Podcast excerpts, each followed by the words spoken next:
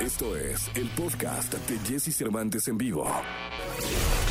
Es momento de que sepas todo lo que pasa en el mundo de la farándula. Estas son las cortas del espectáculo en Jesse Cervantes en vivo. Vicente Fernández, de 81 años, fue hospitalizado en Guadalajara por ser sometido a una cirugía tras un accidente en el que se lesionó las cervicales. Vicente Fernández Jr. dio a conocer que su padre fue trasladado en ambulancia desde su rancho Los Tres Potrillos y ahora se encuentra estable esperando los resultados para evaluar su progreso.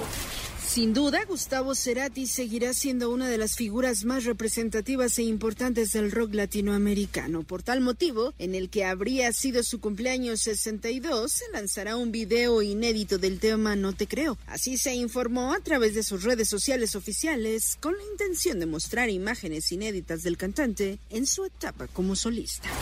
El actor estadounidense Johnny Depp, el capitán Sparrow de Piratas del Caribe, tres veces candidato a un Oscar, recibirá el premio honorífico Donostia. Así lo anunció el Festival de Cine de San Sebastián. Cabe mencionar que el certamen describe a Depp como uno de los actores más talentosos y versátiles de la cinematografía contemporánea. Escucha a Jesse Cervantes de lunes a viernes de 6 a 10 de la mañana por Exa FM.